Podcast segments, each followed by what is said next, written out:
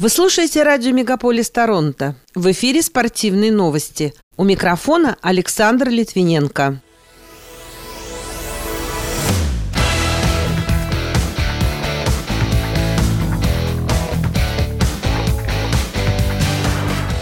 Генеральный менеджер хоккейной сборной Канады рассказал, как будет сформирована команда на Олимпиаду. В Канаде назвали безумной статистику Александра Овечкина в новом сезоне Национальной хоккейной лиги. Российские фигуристы Байкова и Козловский выиграли Гран-при Франции. Тимофей Дзю победил японцев в бою за два чемпионских титула.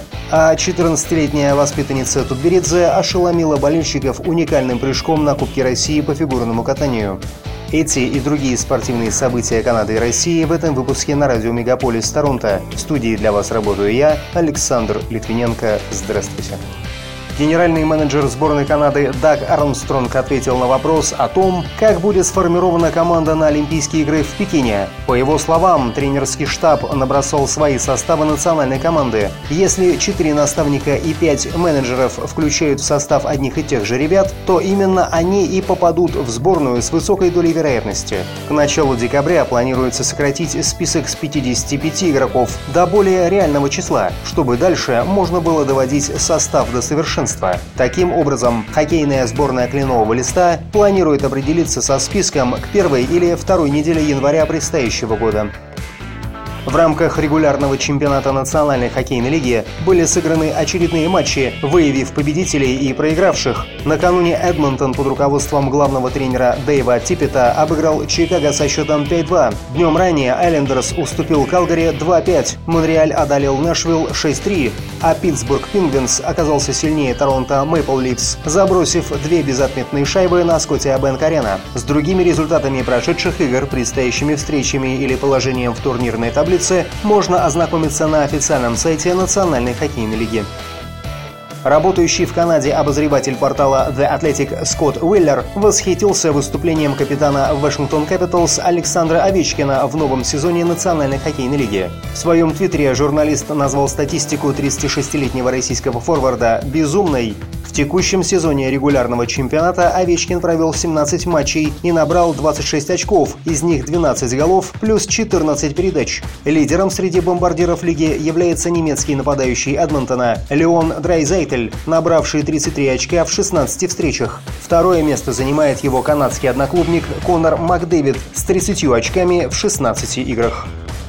Конгресс Международной ассоциации легкоатлетических федераций продлил отстранение Всероссийской Федерации легкой атлетики, передает агентство ТАСС. Напомню, с ноября 2015 года российская сторона уже была лишена членства в Международной Федерации из-за допингового скандала. С тех пор отстранение продлевалось уже более 15 раз.